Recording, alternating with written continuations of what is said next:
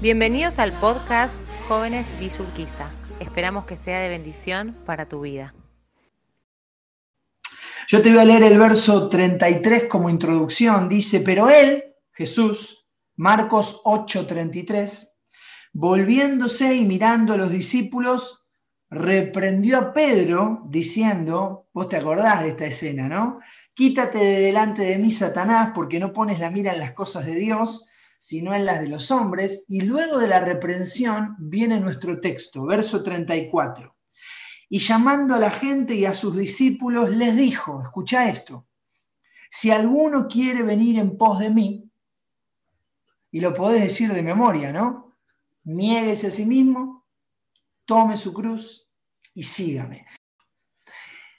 Y sabes algo, yo no puedo estar compartiendo la palabra o entender que el Señor me llama a ganar a los perdidos y dejar de ver que este desafío del Señor, este llamado del Señor, también se aplica con los más cercanos. El Señor va a decir, si alguno quiere venir en pos de mí, niéguese a sí mismo y tome su cruz y sígame. Y los que respondieron a este llamado no fueron dos, o no fueron los tres más cercanos. Hubo un montón de personas que escucharon al Señor en Marcos capítulo 8 y quizás haya un montón de personas que escuchamos al Señor hoy que tenemos la oportunidad de responder a este llamado que el Señor nos hace. Ahora estás del otro lado y te preguntás, ¿qué implica este llamado? Mirá, en primer lugar dice, si alguno quiere venir en pos de mí, niéguese a sí mismo. Lo primero que este llamado implica, escuchá, son renuncias. Y una de las renuncias más importantes que tenemos que hacer es algo que todos tenemos dentro, pero muy poquitos lo confesamos abiertamente. Antes de explicártelo, ¿se escucha bien? ¿Estamos bien? Bien, excelente. Primer matrimonio, Adán y Eva, hombre y mujer. Estás muteado, pero te pregunto sobre todo a vos que sos hombre, ¿de quién fue la culpa de la caída? Y ahí el casado la mira a ella y le dice, mira, quiero aclararte, la culpa no fue de Eva o de Adán, los dos manifestaron lo que había en su corazón. ¿Y sabes cuál fue el anzuelo que la serpiente, o mejor dicho, que Satanás utilizó para hacer caer a Eva y después a Adán? La serpiente le dijo a la mujer, el día que comas de este fruto, vas a ser como Dios. Y ahí salió a la luz algo que todos tenemos dentro. ¿Y sabes qué es lo que todos tenemos dentro? Una listita secreta que no le decimos a nadie. Escucha, y cuando te la diga ahora, ¿sabes qué vas a pensar cuando estás del otro lado? Yo no la tengo. Escúchame, la tenés, la tenemos todos. ¿Sabes qué dice esa listita secreta? Que en nuestro orden de prioridades, primero estoy yo Segundo, estoy yo. Y tercero, estoy yo. Y yo sé que la madre que está del otro lado dice, no, no es así. Y yo sé que el marido que está del otro lado dice, no, si yo soy un fenómeno, soy el mejor, me levanto y voy a trabajar. ¿Sabes por qué es así? Porque si no fuera así, el Señor no empezaría el llamado diciendo lo que dice. Si alguno quiere venir en pos de mí, escuchá, niéguese a sí mismo. Otra traducción dice, dígase que no a sí mismo.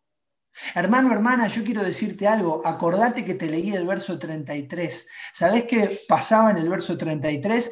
Jesús estaba reprendiendo a Pedro, que le había dicho que no fuera la cruz. ¿Sabés qué dice otro de los evangelios? Mirá, te voy a leer yo, no necesitas buscarlo. Pero en el pasaje paralelo en Mateo 16, verso 22, mirá lo que le dice Pedro. Entonces Pedro, tomándole aparte, comenzó a reconvenirle diciendo, Señor, escucha, ten compasión de ti. Ten compasión de ti. Decime si en esta cuarentena no agarramos muchas veces, yo lo, yo, lo, yo lo digo, a ver, ustedes son una iglesia con la que me siento en confianza, ¿está bien? Nos conocemos bastante, hemos compartido campamentos, está bien. Aparte, hermano, yo me siento como en el living de mi casa. Ustedes también, ¿no? Claro. Escucha, ten compasión de ti. Es como que nos gusta agarrar el violín, ¿viste? Y tocarnos una melodía bien triste en el violín y pensar, pobrecito de mí.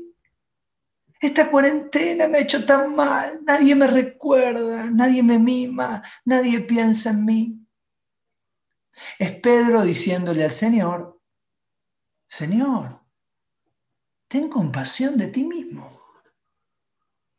Y el Señor con firmeza, con amor, pero con toda autoridad, diciéndole, estás pensando como Satanás, Pedro. Lo mismo que le dijo la serpiente a Eva, me lo estás diciendo ahora. ¿Por qué no escuchamos este llamado del Señor que debe llegarnos en el momento justo? Queremos responder a su llamado, queremos ser verdaderos discípulos, verdaderos seguidores del Señor. Tenemos que entender que este llamado implica renuncias, implica tomar esta listita que todos tenemos y clavarla en la cruz. Y que el Señor nos dé otras prioridades, que el Señor nos coloque en el lugar correcto y que el Señor se ponga Él en el primer lugar y entendamos que el llamado tiene que ver con darle esta prioridad al otro. Ahora, yo sé que en esta pandemia se aplica sobre todo a la familia, sobre todo a los cercanos. Si con los que más contacto hemos tenido en este tiempo son con aquellos que nos conocen más y que conocemos más. Entendamos que Marcos 8:34 involucra o incluye este desafío a renunciar. Yo no sé si lo recordás, pero yo quiero leerte un texto que me parece muy apropiado. No necesitas buscarlo, pero segunda de Timoteo capítulo 2, verso 19, habla del fundamento de, de la fe y dice, pero el fundamento del Señor o de Dios está firme teniendo este sello. Conoce el Señor a los que son suyos y apártese de iniquidad todo aquel que invoca el nombre de Cristo.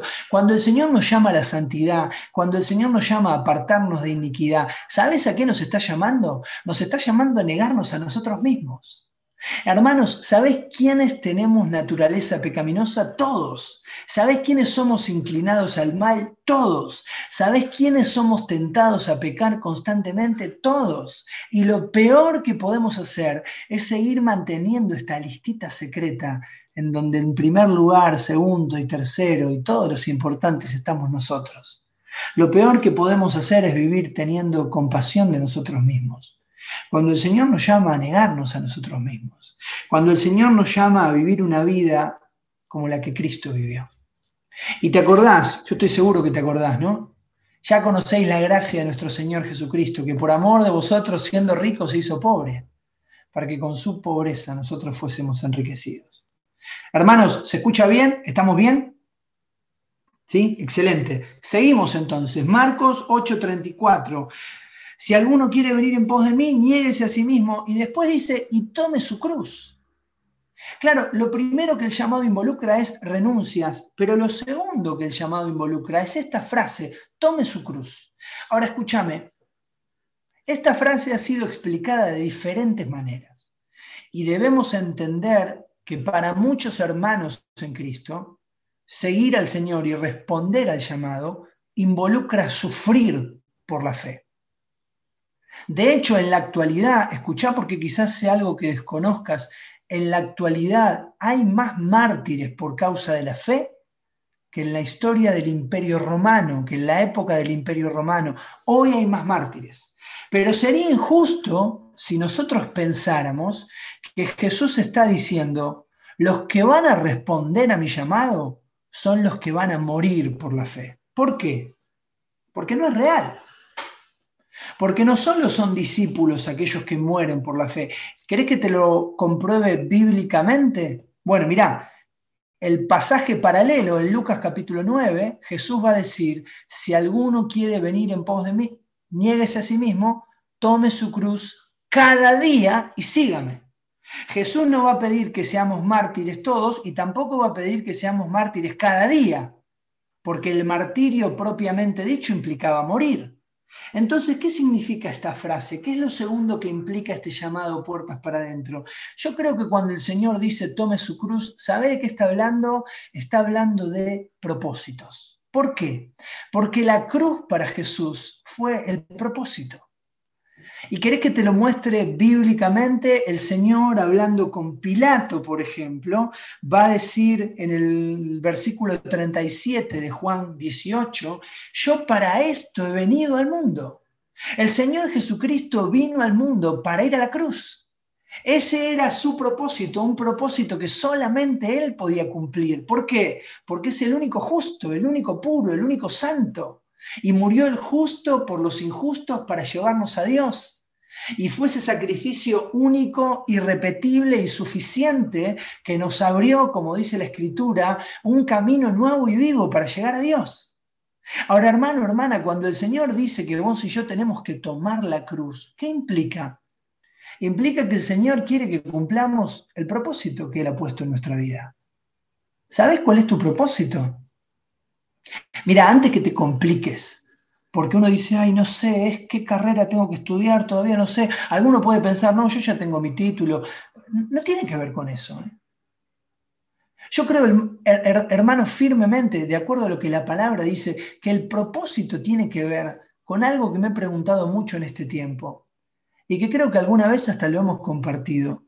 Mira, yo me convertí al Señor, el Señor me salvó cuando yo tenía cinco años. Ahora tengo 41. Sé que parezco de más, pero tengo 41.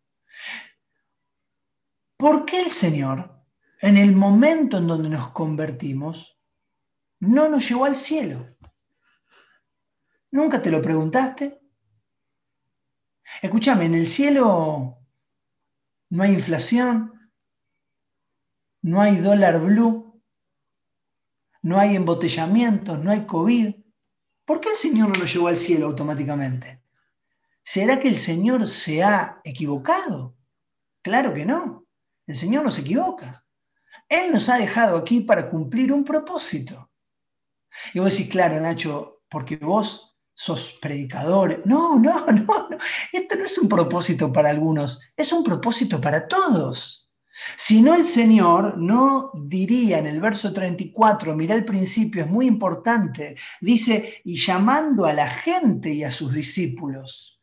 No llamó al círculo cercano de tres discípulos, no llamó a doce, el Señor le dijo a todos los que estaban escuchando y el Señor sabía que este mensaje iba a llegar hasta nosotros. ¿Cuál es el propósito, hermanos? ¿Por qué el Señor no nos llevó al cielo automáticamente? ¿Por qué nos ha dejado aquí? Escuchá, para predicar el Evangelio y para ser discípulos. Ahora yo quiero hacerte una pregunta. ¿Estás cumpliendo el propósito del Señor? No, pero yo estoy encargado de un ministerio. Está bárbaro que estés en un ministerio, no está mal. Escucha, yo tengo ancianos de, la iglesia que me están mirando acá y que dicen, eh, ojo lo que decís, escucha, no tenés que salir del ministerio pero no hay ningún tipo de actividad que tenga que reemplazar este llamado del Señor. Yo quiero decirte que muchas veces los ministerios nos llevan en esta dirección de predicar el Evangelio y de ser discípulos, pero a veces no. ¿Y sabes qué hay que hacer? Hay que preguntarnos si estamos cumpliendo el propósito. Y vos sos un papá y estás en tu casa y sos una mamá y decís, Nacho, estoy en cuarentena, ¿de qué me hablas? ¿Te ha regalado hijos el Señor? Esos hijos que te da ganas de acogotar muchas veces. Escucha, predicales el Evangelio y hacé discípulos. No, pero yo estoy en una fábrica, Nacho, y estamos trabajando con turno rotativo y predica el Evangelio y hacé discípulos. Hermanos, el propósito por el cual el Señor nos ha dejado es para que cumplamos con lo que Él nos ha pedido. El propósito por el cual el Señor no nos ha llevado automáticamente al cielo es para que en los días que Él nos dé en esta vida sobre la faz de la tierra podamos cumplir con lo que Él nos ha pedido. Yo no sé si te has dado cuenta, pero un día vas a estar delante del Señor. Y acá te estoy hablando a vos, que sos un hermano en Cristo. ¿eh? Un día vamos a estar delante del Señor. Y no vamos a estar como ahora, viste, por pantallas. Juanma decía, hay 45, ahora hay 47 pantallas, pero sé que por ahí en alguna pantalla, ahí lo veo a los chicos, que está la familia reunida, hermanos que están juntos. Un día vamos a estar delante del Señor de a uno, de a uno. Y lo primero que te tenés que preguntar es si vas a llegar a ese día con la certeza de que Cristo es tu Salvador. No si un día repetiste una oración, eso no es salvación. ¿eh? Si hubo un día que Dios abrió tus ojos y viste tu pecado. Quizás hoy sea ese día. Porque dice la palabra que todos somos pecadores y estamos separados de la gloria de Dios. Y no solo viste tu pecado, viste la consecuencia del pecado, porque dice la palabra que la paga del pecado es muerte. Dice la palabra que nuestras transgresiones han hecho separación entre nosotros y nuestro Dios. Dice el Salmo que Dios no es un Dios que admita la maldad, el malo o el pecador no entrará a su casa, no habitará junto a él. Dice la escritura que nuestros pecados nos condenan al infierno por la eternidad y en ese momento de desesperación, salvación es que Dios abra tus ojos para ver a Cristo. Y Él se transforma, escucha, en lo más importante, en lo más precioso, en lo único en ese momento. Y que no te importe nada, que le des la espalda a todo, eso significa arrepentimiento, que cambies de dirección como hizo el ladrón de la cruz y mires a Cristo como lo más precioso y le digas, quizás con palabras del ladrón, Señor, acuérdate de mí cuando vengas en tu reino. Algunos de nosotros le hemos dicho, Padre, perdona mi pecado, entra en mi corazón, sálvame. Eso es lo primero que te tenés que preguntar. Pero si la respuesta a todo esto es que sos un hijo de Dios, yo quiero decirte algo, hermano, hermana. Un día vas a estar delante de Dios y Él como Padre te va a decir, hiciste lo que te pedí. Y ese día no le vas a poder decir, no sé lo que era. Escúchame, es predicar el Evangelio y hacer discípulos. Y no implica que tenés que renunciar a tu trabajo, no implica que no tenés que estudiar para los finales. Escúchame, alumno de universidad, vago, vaga, que estás del otro lado, no implica que no tenés que estudiar para los finales. No implica que tenés que dejar los ministerios. Implica que tenemos que cumplir el propósito que Dios nos ha dejado. Nunca hiciste un discípulo, empecé este año. No predicás el Evangelio, empecé este año. Y esto no es como la comida. Vos sabés que yo hablo mucho de comida. Se escucha bien, ¿no? Imagínate que me digan ahora, no, no se escuchó nada, Nacho, de que empezaste. ¿Podemos empezar de vuelta? No empiezo de vuelta. Escuchá, no es como con la comida, que tu mamá te servía algo y te servía una ensalada con la milanesa que no te gustaba, entonces dejabas la ensalada y te comías la milanesa. Con el llamado de Dios no es así. Vos decís, Señor, a mí me gusta el evangelismo, el discipulado lo dejo aparte. A mí me gusta el discipulado, pero no soy evangelista. ¿Qué significa no soy evangelista? ¿Qué significa no, no me gusta el discipulado. Hermano, yo quiero animarte y, te lo digo con la libertad de que tengo esta gracia de haber visitado a la iglesia por tantos años y son una iglesia que me encanta y que siempre que voy me siento muy querido. Es, más, ustedes saben que yo soy bastante abracero y ustedes también y nos saludamos. Ahora con toda esta pandemia no sé cuándo vamos a volver, pero hasta que volvamos y nos volvamos a ver, hay que seguir predicando el Evangelio y haciendo discípulos. Hermanos, voy a terminar. El llamado de Dios puertas adentro implica renuncias, niéguese a sí mismo, implica propósitos, tome su cruz. Pero lo tercero, interesantísimo, dice, si alguno quiere venir en pos de mí, niéguese a sí mismo, tome su cruz. Y después dice, sígame. Ahora, yo sé que te suena un eslogan político, pero no tiene nada que ver. El Señor dijo, sígame. Y la palabra griega significa transitar el mismo camino. La palabra griega significa pegarse a un maestro como discípulo hasta obtener la bendición. ¿Sabes qué es interesante? Porque esta palabra siempre está involucrada a lo tercero que quiero mencionarte. El llamado puertas adentro involucra renuncias, involucra propósitos, pero involucra procesos. Claro, el Señor nos está llamando a que entendamos que la vida cristiana, que el llamado que Él tiene para nosotros, no es algo de un instante, de un momento. Es una obra que Él va haciendo poco a poco en nuestra vida. Yo quiero aclarar algo que me veo en la obligación de hacer. Esta pandemia nos va a dejar con cosas muy raras. ¿eh? Por ejemplo, mira, nos hemos transformado en expertos en tecnología, la mayoría de nosotros. Aún hermanos y hermanas que no teníamos ni idea de tecnología. Yo quiero hacer una confesión pública, quiero dar una palabra de testimonio. Yo antes de la pandemia llegaba hasta email. Hasta email llegaba, escuchá, ¿eh? de verdad, email y WhatsApp. No sabía lo que era WhatsApp web, no sabía lo que era Zoom, no sabía nada. Ahora me siento un hacker, ¿viste? Entonces me fijo, entro a la compu y digo, mira, anda mal la de 4G, ¿para qué me conecto a la 5G? La pandemia nos deja toda esta locura, ¿viste? Que pones algo, que estás viendo una serie, algo se tilda un poco, esperás tres segundos y dices, ¡uh, qué lento que anda todo esto! Y a veces lo trasladamos a la vida espiritual.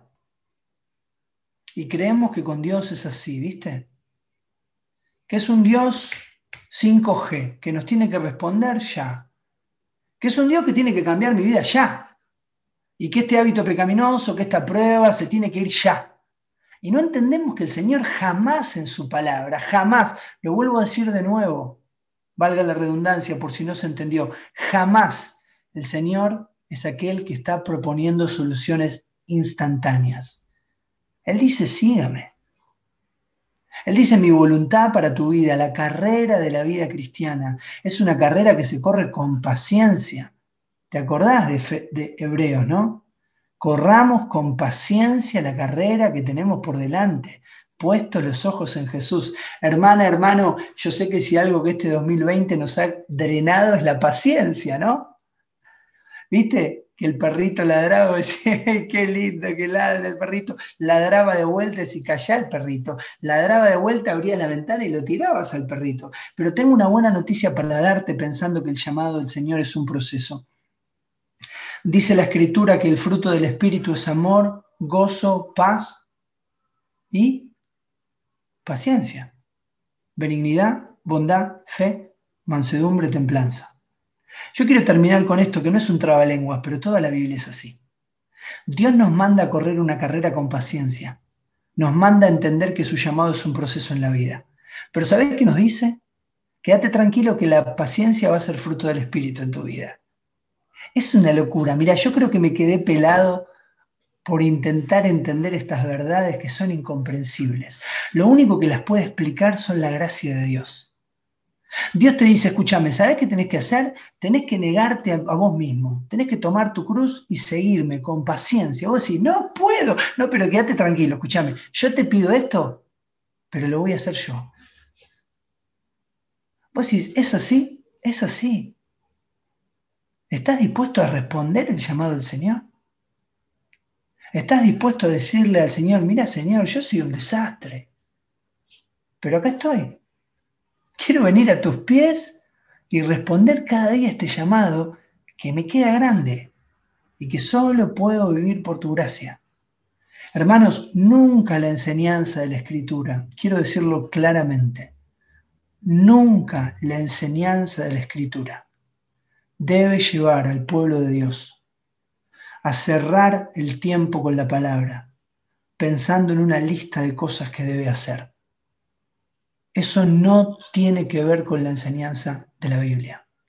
Siempre la enseñanza de la Escritura tiene que llevar al pueblo de Dios a someterse, a sujetarse y a buscar a Cristo para que Él produzca en nosotros lo que jamás, jamás podremos producir humanamente. Si alguno quiere venir en pos de mí, niegues a sí mismo, tome su cruz y sígame. Yo espero que este llamado puertas adentro nos haga recordar, despertar, animar y bendecir, con este recordatorio breve pero sencillo de, que lo que necesitamos para la vida es cada día llegar a los pies del Señor para que Él haga de nosotros todo lo que nosotros no somos. Y para que solo por su gracia nos haga vivir entendiendo que hay renuncias que Él quiere llevarnos a hacer. Entendiendo que hay propósitos que solo su gracia nos va a hacer alcanzar. Y entendiendo que hay procesos que solo podremos atravesar y vivir, aferrados por su mano poderosa.